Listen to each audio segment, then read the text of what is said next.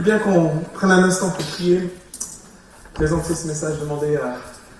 Je vais demander son aide au Seigneur pour euh, apporter le, mieux possible ce que Dieu a mis sur mon cœur. Merci mon Jésus pour euh, le privilège que j'ai d'ouvrir ta parole avec euh, notre assemblée, notre église, ma famille spirituelle. Vraiment, bénis ce matin par au travers de ton Esprit Saint.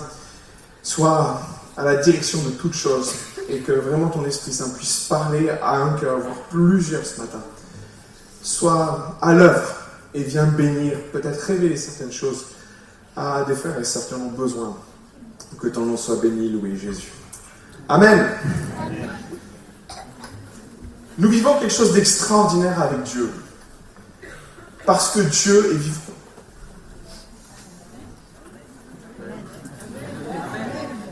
Excusez-moi, j'ai peut-être pas bien dit. Dieu est vivant. Et il est une réalité extraordinaire. N'adhérons pas aux, idées du Seigneur simplement parce que euh, nous aimons la philosophie qu'il y a autour de l'évangile. Non. Parce que bien souvent, nous avons vécu quelque chose avec Dieu. Souvent, nous disons dans nos expériences, dans ce qui nous a amenés à Jésus, nous avons vécu une expérience avec lui. Et cette expérience, elle, peut prendre plusieurs formes. Et bien souvent, lorsque nous expérimentons Jésus, bien souvent, cette rencontre se fait au travers d'une action. Notre Dieu est vivant et nous le voyons agir en nous. Euh, à l'âge de, enfin, de 0 à 4 ans, euh, le Seigneur m'a guéri d'une chose particulière que je pourrais appeler l'insomnie. Euh, à partir de ma naissance jusqu'à mes 4 ans, je ne dormais pas la, la nuit. D'ailleurs, mes parents, à la suite de ça, n'ont pas eu d'enfant. Je les ai calmés, les pauvres. Et, je me rappelle le jour où le Seigneur m'a guéri. Je me rappelle, j'avais 4 ans. Et ce jour-là, euh, avec euh, ma maman, elle m'avait dit Mais est-ce que tu veux que le Seigneur te guérisse? Et vous savez, à 4 ans, on commence à comprendre pas mal de choses? J'ai dit Oui, maman, je veux, que le Seigneur me guérisse. Et à cette époque-là, nous recevions un, pasteur, Rachid Bouchani, qui, est dans le sud de la France, je le salue au passage. Euh, Rachid était là en train de faire une mission, et à la fin de sa prédication, il a fait un appel qui veut la guérison. Et moi, tout petit, je suis allé à l'appel à la guérison à la fin, toute fin. Je me rappelle, j'étais à la fin de la queue, je suis allé voir tonton Rachid. Et euh, tonton Rachid a, gentiment posé sa main sur ma tête toute blonde à l'époque. Et puis plus rien. Il n'a même pas prié pour moi. En gros, il croyait que je venais le saluer. Je suis retourné frustré, en pleurs, auprès de ma mère. Tonton Rachid n'a pas prié pour moi. Bref, je vous passe les détails. Ah, j'y croyais. J'y croyais. Et à la fin du culte, je me rappelle, euh, à la fin de la réunion, ma maman m'a dit Viens, on va voir tonton Rachid et il va prier pour toi. Et à cette époque-là, je, me rappelle vaguement, parce que c'était, à la fin du culte, je me rappelle que Rachid s'est approché de moi, a prié pour moi. Et ce jour-là, Dieu m'a guéri de l'insomnie. Quatre ans, pendant quatre années, je ne dormais plus. Cette nuit-là, je me suis mis à dormir. C'est tellement fort et tellement vrai que pour mes parents, alors que je dormais correctement.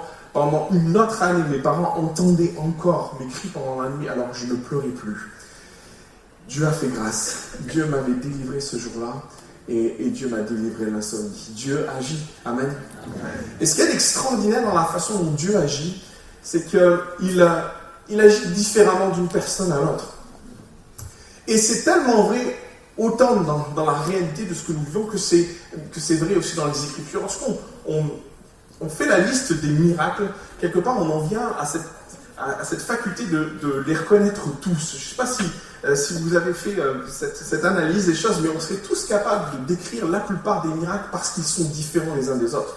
Par moment, Jésus a guéri un, paralytique, par moment un aveugle, par moment un sourd.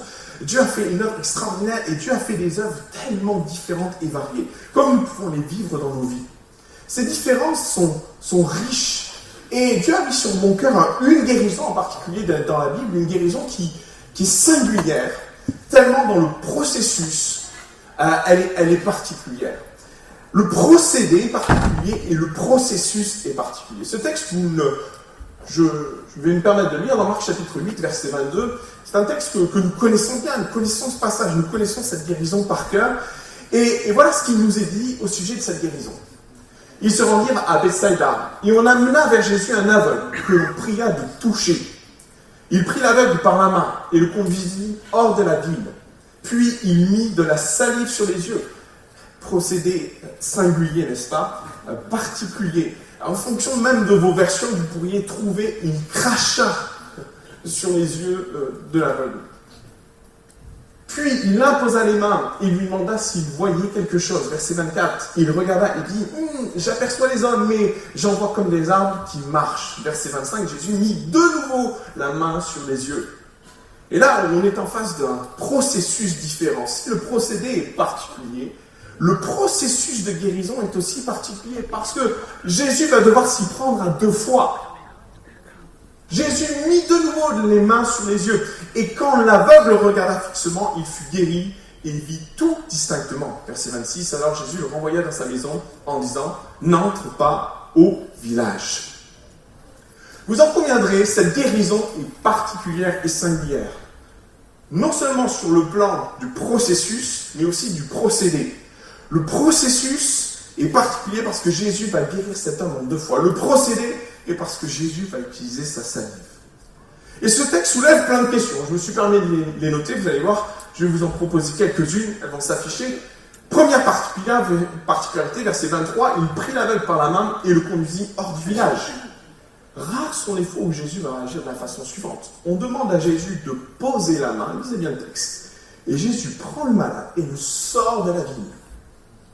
Deuxième particularité, puis il mit en effet la salive sur les yeux, lui imposa les mains et lui demanda s'il voyait quelque chose. En effet, là on est en face d'une particularité. Le processus est différent. Généralement, Jésus priait, ordonnait à la maladie de partir. Et généralement, la guérison venait instantanément. Là, chose particulière, Jésus prie pour le malade. Et puis, on semble avoir une espèce d'amélioration. Mais notez la chose, c'est que Jésus va lui demander s'il voyait quelque chose. Et vous savez, des fois, j'ai l'impression que c'est comme si ce monsieur allait voir un ophtalmo. Je ne sais pas si vous, allez régulièrement chez l'ophtalmo, mais euh, l'ophtalmo vous met des lentilles devant les yeux et vous dit Et là? Non. Et là? Oui, ça va mieux. Vous voyez plus net. Et j'ai un peu le sentiment qu'on dit la même, la même chose. Euh, ce monsieur est chez l'ophtalmo et Jésus lui dit Et là, tu vois? Euh, Non, toujours pas. Il a juste. Et, et c'est un processus particulier, vous en conviendrez. Alors que la plupart du temps, Jésus va guérir instantanément les malades, Jésus, non seulement, quelque part, ne guérit pas cet homme en une fois et de façon radicale, mais en plus, il semble que Jésus sache ce qui se passe.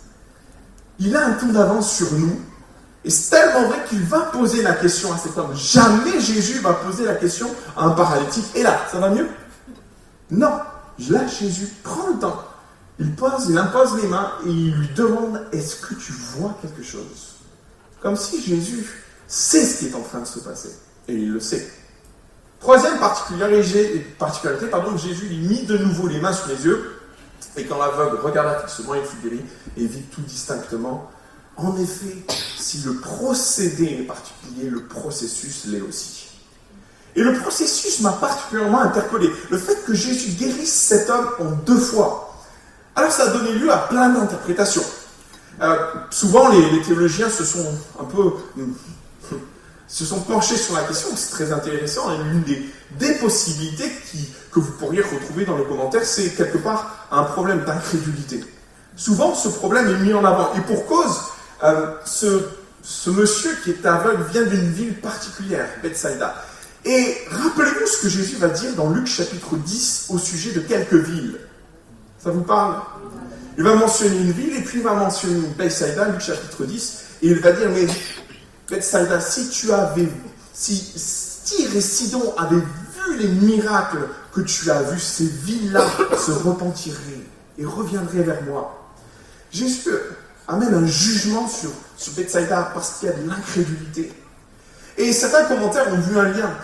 Peut-être que cet homme était imprégné de l'incrédulité ambiante, poussant Jésus d'ailleurs à sortir cet homme de Bethsaida pour le guérir.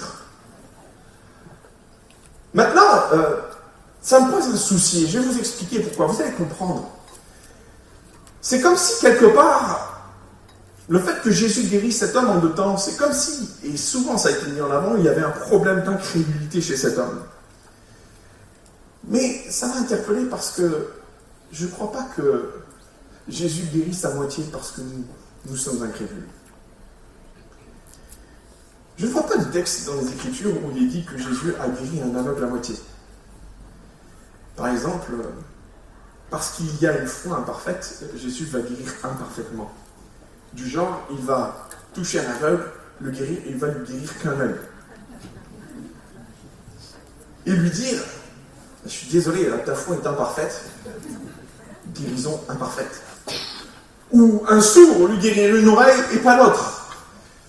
Et même j'aimerais aller plus loin parce que Jésus, le Jésus que nous connaissons n'est pas comme ça. Certes, c'est vrai, Jésus fait souvent en fonction de notre foi, on est d'accord.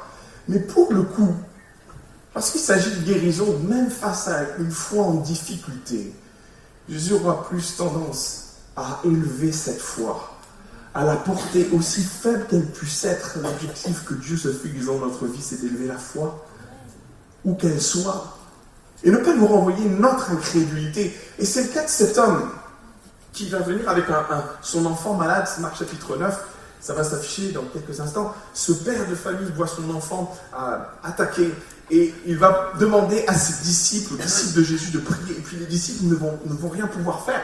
C'est tragique ce qui se passe dans la vie de cet enfant. Et cet homme, pris dans, dans la tourmente à cause de son enfant, va voir Jésus. Et Jésus va lui dire, mais si tu crois, tout est possible à celui qui croit. Et là, il y a cette réponse surprenante dans Marc chapitre 9, 24. Aussitôt, le, père de l'enfant cria Je crois Et souvent, nous sommes comme lui. Mais Seigneur, viens au secours de mon incrédulité. Mon point ce matin, c'est de dire que dans le cas de cet homme, son incrédulité, ou peut-être sa faible foi, n'explique pas le fait que Jésus les guérit en deux temps. Parce que lorsque Jésus voit une, voix, une foi faible, il ne va pas la condamner, il ne va pas la briser, il ne va pas la mépriser, il ne va pas renvoyer foi imparfaite, guérison imparfaite. Parce que quand Jésus guérit, mon frère, ma soeur, quand bien même ta foi est imparfaite, sa guérison, elle, elle est. Amen. Et c'est ça la grâce. Nous vivons avec un Dieu de grâce. Et quand nous venons avec cette foi imparfaite que nous pourrions avoir, Jésus, lui, la sublime. Et à foi imparfaite, guérison parfaite. Alors mon point ce matin, ne rentre pas dans le jeu du diable qui chercherait à justifier ce que tu vis par la faiblesse de ta foi. Parce que là, il y a un piège. On peut rentrer facilement dans une forme de culpabilité en disant Seigneur Jésus, je manque de foi, c'est pour ça que je vis ce que je vis. Mon frère, ma soeur, souvent Jésus a utilisé le miracle pour élever la foi. Et en particulier, on parlait de Lazare tout à l'heure, mais Jésus va dire au Père, je te rends grâce de, ce que tu réponds à, mes prières. Il y, a, il y, a, ce dialogue avec Dieu. Et il va finir, je fais ça afin qu'il croit. Amen. Face à l'incrédulité de Marthe et Marie, alors que Jésus leur dit, je suis la résurrection et la vie, à foi parfaite. Jésus répond, miracle parfait. Amen. Ok, je viens de démolir l'argument principal qui justifie le fait que Jésus ait guéri cet homme en deux temps. Je pourrais être embêté. Sauf que la réalité dans ce texte est ailleurs. On se, souvent on s'est focalisé sur la foi de ce que vivait cet homme aveugle sans pour autant comprendre dans quel contexte Jésus est en train de faire cette œuvre. La guérison de cet aveugle est suivie d'un événement particulier, d'une question que Jésus va poser à ses disciples. Et le danger, souvent, c'est de cloisonner un texte à un miracle. Et puis après, on passe à autre chose. Or, pour moi, il y a une continuité entre le miracle et ce qui se passe après. Qu'est-ce qui se passe après? Nous sommes dans un échange que Jésus va, avoir avec ses disciples, un, échange tellement pertinent et très intéressant, où Jésus va poser la question à, ses disciples, mais qui dit-on que je suis? C'est le texte qui va, qui va suivre. Et les disciples vont dire, ah ben Jésus, certains vont dire que, et c'est ce qui est écrit, tu es Jean-Baptiste, c'est au verset 28, les autres vont dire que tu es Élie, les autres un des prophètes. Et à un moment donné, Jésus va s'arrêter et va dire à ses disciples, mais vous, qui dites-vous que je suis? Quelle est votre compréhension de, qui je suis? Quelle est, est l'essence? Quelle est mon essence? Et là, Pierre va, va sortir un truc énorme. Et comprenez, ça passe inaperçu, même dans nos, lectures. On lit ce texte, c'est un, même c'est un détail, on connaît le texte, mais pour eux, ce que Pierre est en train de dire, c'est une bombe atomique. C'est énorme. Ça fait 2000 ans qu'ils attendent le Christ, le Messie. Et là, Pierre est en train de, d'annoncer la, la plus grosse révélation prophétique qui n'ait jamais été annoncée sur terre. Pierre est en train de dire qui est Jésus? il va le dire de la façon la plus belle, tu le Christ. Avec tout ce que ça englobe, le Messie, le Sauveur de l'humanité, tout ce qu'Israël attendait depuis des années et des années, Pierre balance ça comme ça.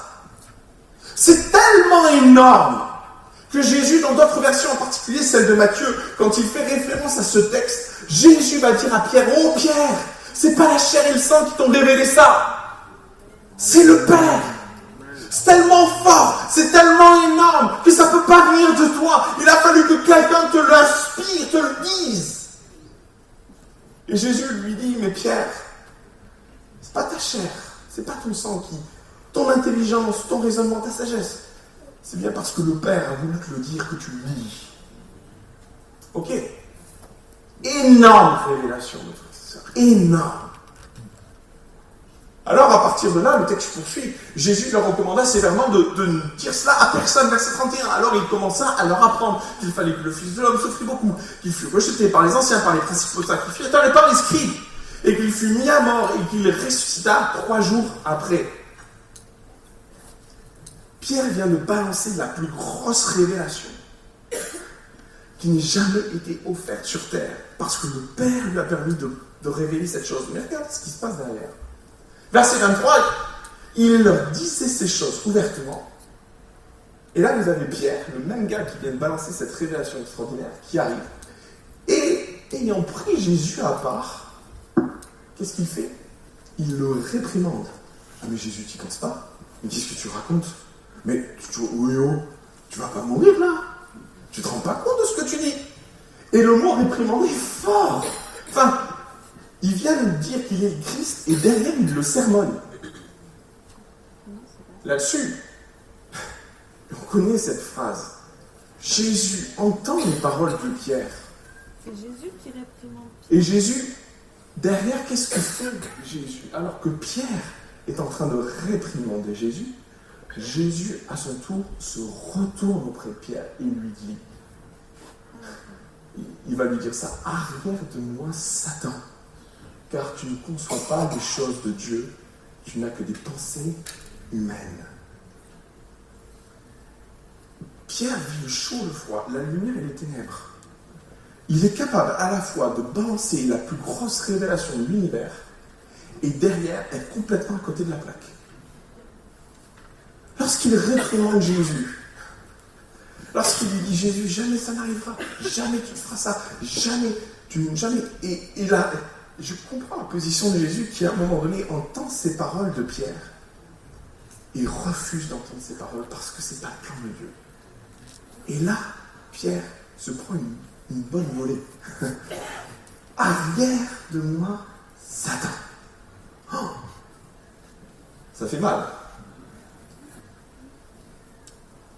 Maintenant, venons-en à notre histoire avec la parce que quelque part, on se dit, mais quel est le rapport, quel est le lien? Permettez-moi de faire un parallèle entre ce que vit l'aveugle et ce que vit Pierre. Les deux viennent de vivre quelque chose d'extraordinaire.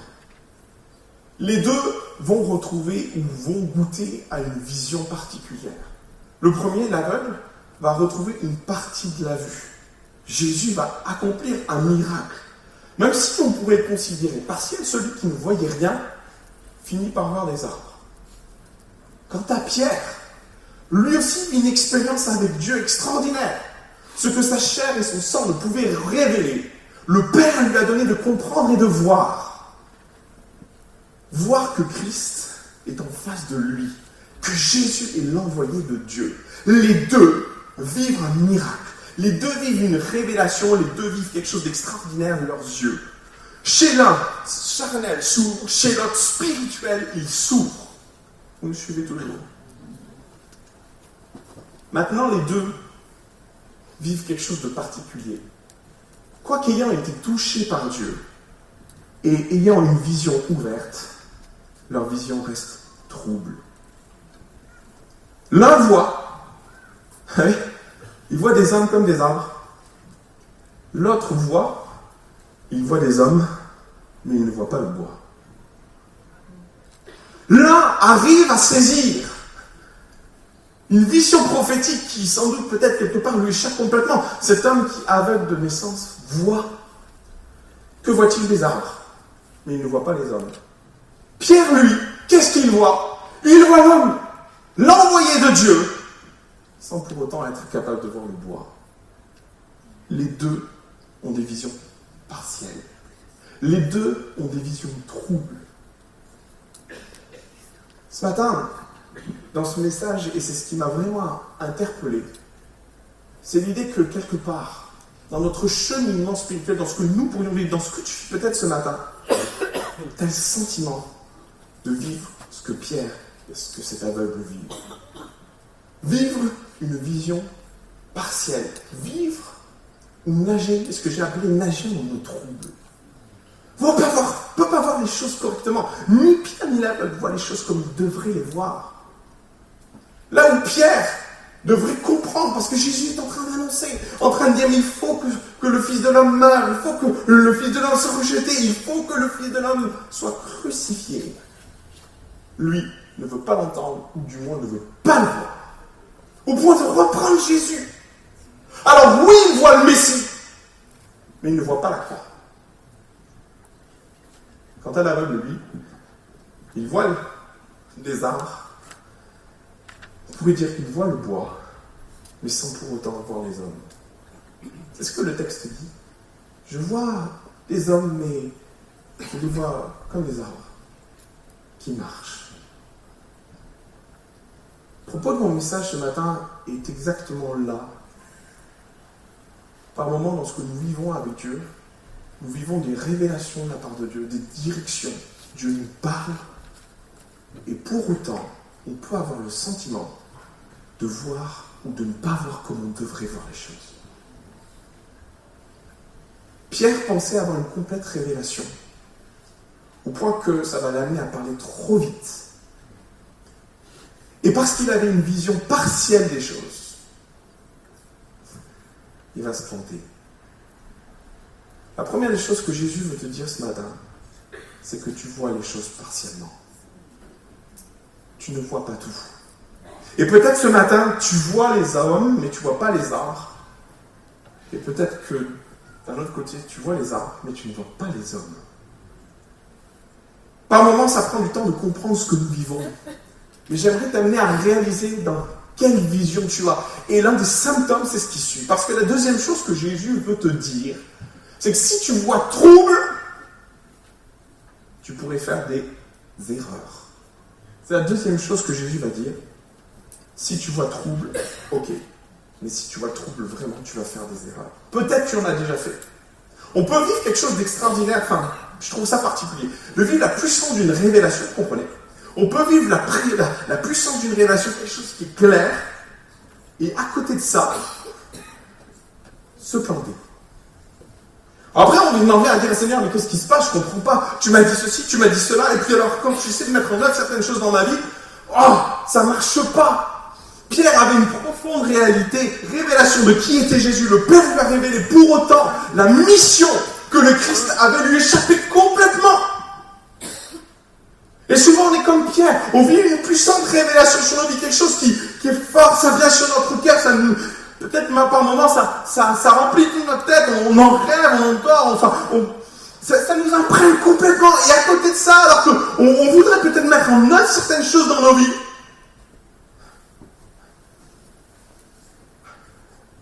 On vit ce que Pierre vit, c'est violent. Arrière de moi, Satan. Attends, Seigneur, j'ai pourtant reçu quelque chose de ta part. Ta vision est troublée. Et parce que ta vision est trouble, tu as fait, tu pourrais faire, et tu feras des erreurs. À l'image de Pierre, comprenant la puissance de la révélation qui était sur sa vie, il n'en avait pas compris l'amplitude. Il n'en avait qu'une vision partielle, ce qui va l'amener à faire une erreur. Arrière de moi, Satan. Oh, c'est violent. Et vous savez ce qui m'interpelle le plus là-dedans?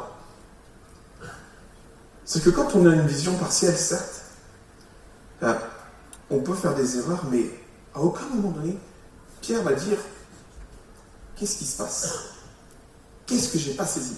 Jésus lui dit Ah, regarde-moi Satan. Jésus dirait un truc pareil, je ne sais pas vous, mais quelque part, je, commencerai à me poser des questions. Euh, Seigneur, qu'est-ce que j'ai dit? Qu'est-ce que j'ai pas compris? Qu'est-ce qui ne va pas? Qu'est-ce qui, qui fait que je passe à côté de quelque chose? Parce que spirituellement, tout en ayant cette révélation, à un moment donné, on peut se planter. Mais peut-être la première question, on va se poser, mais Seigneur, est-ce que j'ai bien reçu? Et peut-être par moment, on est même venu à, remettre en question ce qu'on a reçu de la part de Dieu, je sais pas. Lorsqu'on se prend un mur face à une révélation qu'on a, a reçue, on dit, bah, Seigneur, peut-être je me suis planté. C'est peut-être pas toi. Ou peut-être je me suis garé dans, ma réflexion. Et, vous savez ce qu'on vit des fois? Alors qu'on tire un trait peut-être sur ce qu'on a reçu, le Seigneur vient en mettre une seconde couche. Ah non, mais là, Seigneur, je comprends plus. Je viens de me prendre un mur par rapport à ce que j'avais reçu, et tu viens me confirmer ce que j'ai reçu. je comprends pas. Et en effet, ça m'aurait plu d'entendre dans la bouche de Pierre dire à un moment donné, Seigneur, mais qu'est-ce que j'ai pas compris? Pourquoi, pourquoi je me suis pris ce mur alors que j'avais reçu cette révélation, alors que tu dis que ce que j'ai reçu vient du Père? Pourquoi, Seigneur, ça, ça ne colle pas? La question, c'est Jésus qui va la poser à l'aveugle. Et permettez-moi de revenir sur notre ami aveugle, qui, comme Pierre, a une vision partielle des choses. Jésus va poser cette question à l'aveugle. Et je l'ai dit tout à l'heure, alors qu'il va faire une œuvre de révélation, ses yeux vont s'ouvrir partiellement, Jésus va poser la question avec Que vois-tu? C'est intéressant. Euh, souvent, je me suis mis à la place de cet aveugle, vous allez comprendre pourquoi, parce que euh, c'est compliqué de dire la vérité dans ce contexte-là. Jésus vous guérit. C'est comme un, cadeau que vous recevez à Noël. Mais le cadeau ne vous plaît pas. Ça arrive, hein. Il faut être vrai. Hein. Vous recevez un cadeau à Noël, puis c'est moche. Et puis la personne vous dit T'es content? Oui Ça te plaît C'est bien. Jésus pose la question au, à l'aveugle. Il lui dit Qu'est-ce que tu vois?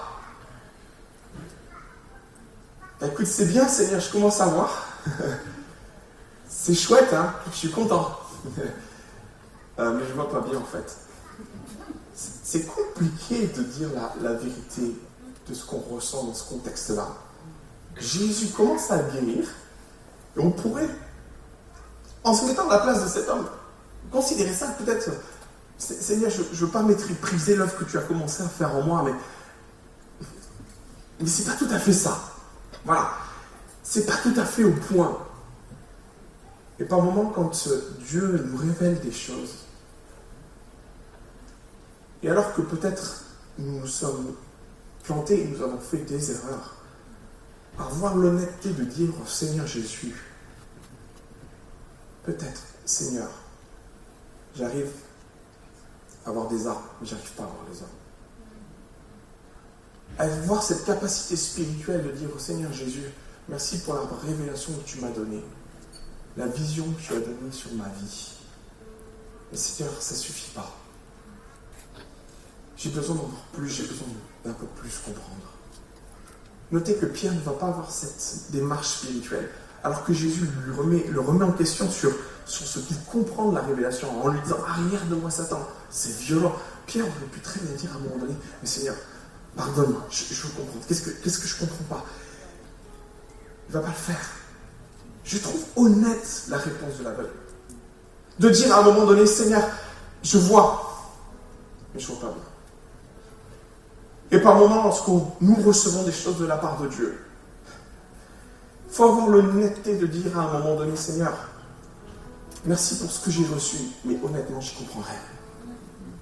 J'ai reçu une directive. J'ai essayé de, de m'appliquer dans ce que j'avais reçu. Pour autant, ça a été l'échec. Avoir même le sentiment de dire, mais Seigneur, j'ai eu même le sentiment d'avoir pris les retours arrière de moi, Satan. Mais Seigneur, je, deviens fou. Qu'est-ce qui se passe dans ma vie? Qu'est-ce qui se passe? Seigneur, j'ai reçu une direction tellement belle pour moi. Et, quand je la mets en œuvre, j'ai plus le sentiment d'entendre rien de moi Satan que soit béni mon frère pour ce que j'entends.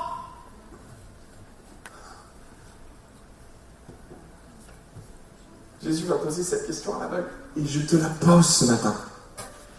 Que vois-tu? Tu pourrais me dire, oh, je vois le Messie.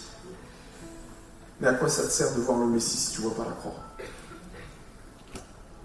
Et par moments dans nos vies spirituelles, c'est ce que nous vivons avec Dieu. Nous voyons le Messie, mais nous ne voyons pas la croix. Ou nous sommes comme l'aveugle, qui voit le bois sans voir l'homme. Et ce matin, je voudrais t'interpeller par rapport à ce que tu vois, mon frère, ma soeur. Par rapport à ce que tu as reçu. Parce que tu pourrais baisser les bras, parce que tu crois t'être trompé sur ce que tu as reçu de la part de Dieu. Alors que le problème n'est pas tant ce que tu as reçu, c'est la vision que tu en as. Qu'est-ce que tu vois? Qu'est-ce que tu comprends? Qu'est-ce que tu as besoin de voir en plus? Parce que Jésus ne va pas rester là avec aveugle. Il ne va pas le laisser partir avec sa vision partielle. Ah ben génial, tu vois des arbres, c'est déjà pas mal. Ce que j'aime, c'est que le texte dit, il va poser à nouveau ses mains sur ses yeux. C'est tellement fort. L'aveugle va reconnaître que sa vision est trouble, qu'il navigue, qu'il nage dans le trouble. Et Jésus va venir, il va poser ses mains sur les yeux de l'aveugle. Et là, la Bible le dit, le texte est tellement magnifique. Il va ouvrir les yeux. Et cette fois-ci, il va voir distinctement.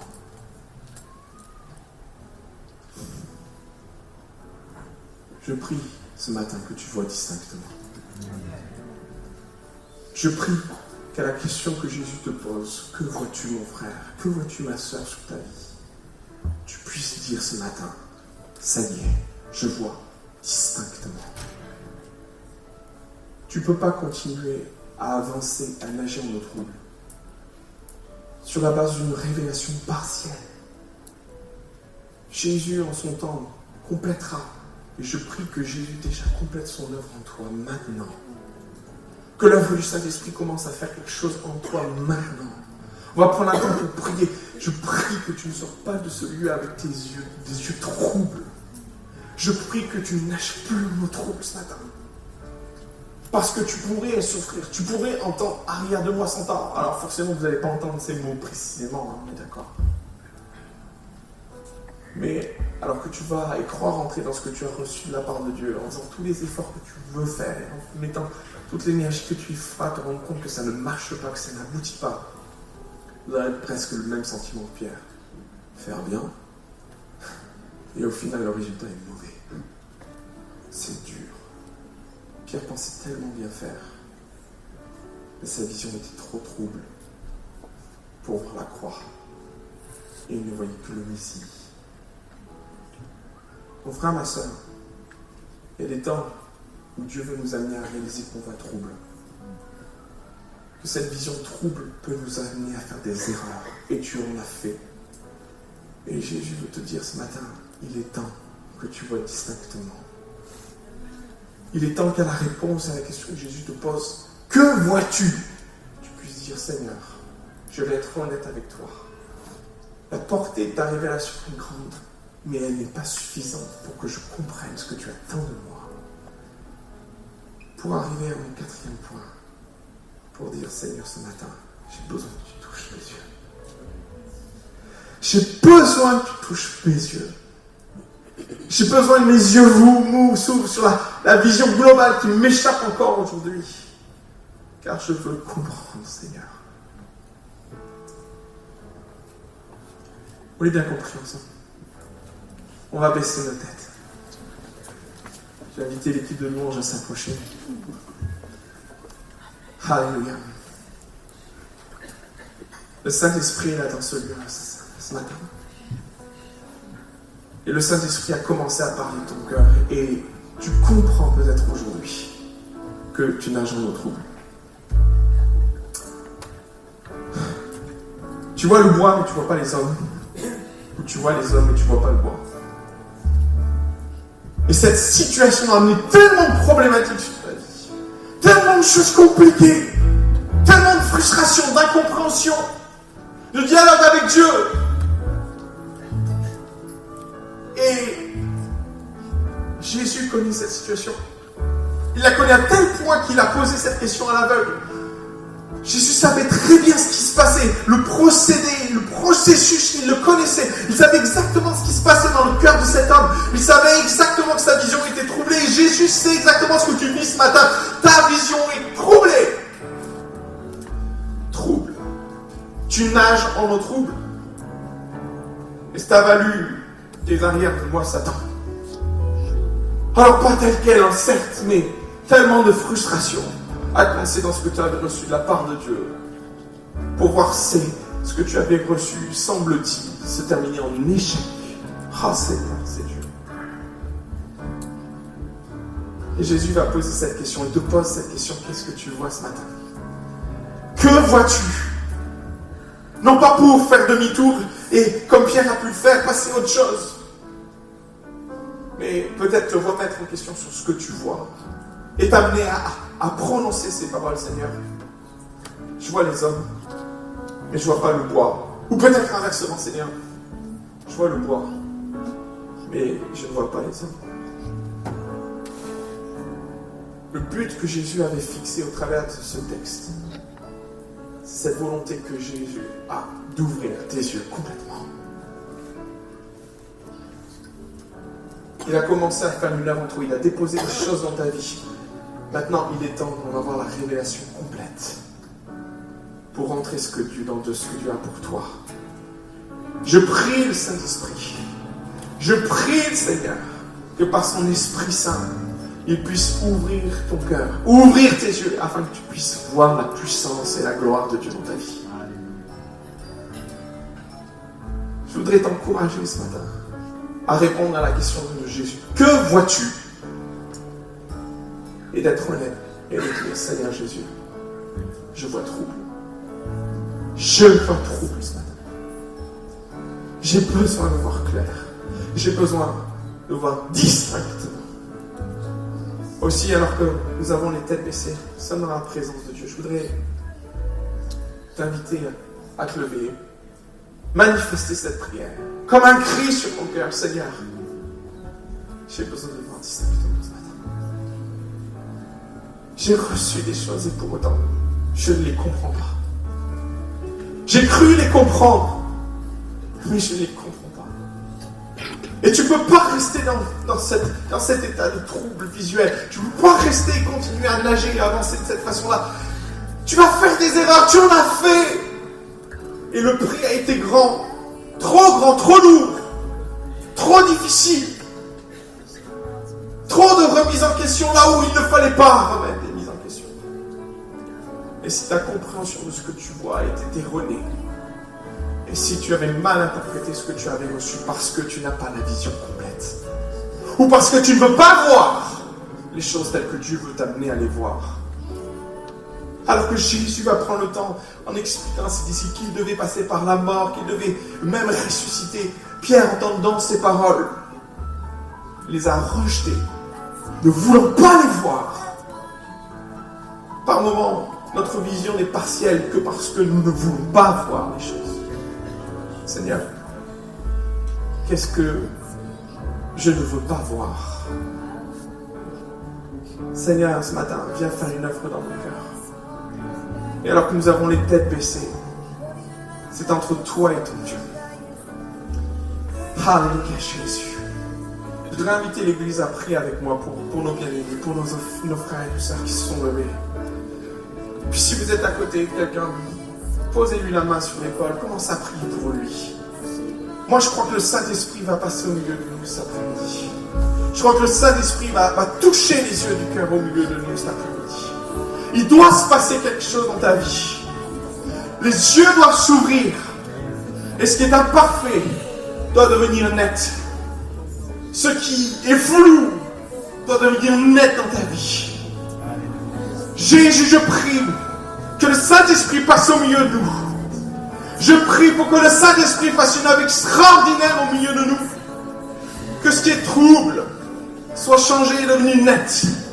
Seigneur, je prie pour que ce qui a besoin d'être clarifié dans le cœur des uns et des autres devienne net. Si tu vois des hommes, je prie maintenant que tu vois les arbres. Si tu vois des arbres, je prie maintenant que tu vois des hommes. Ce qui a besoin d'être précis, ce qui a besoin d'être mis en avant pour comprendre, soit mis en avant dans ta vie au nom de Jésus. Esprit de Dieu passe au milieu de nous. Que des yeux s'ouvrent maintenant, Seigneur. Que des yeux s'ouvrent maintenant au nom de Jésus.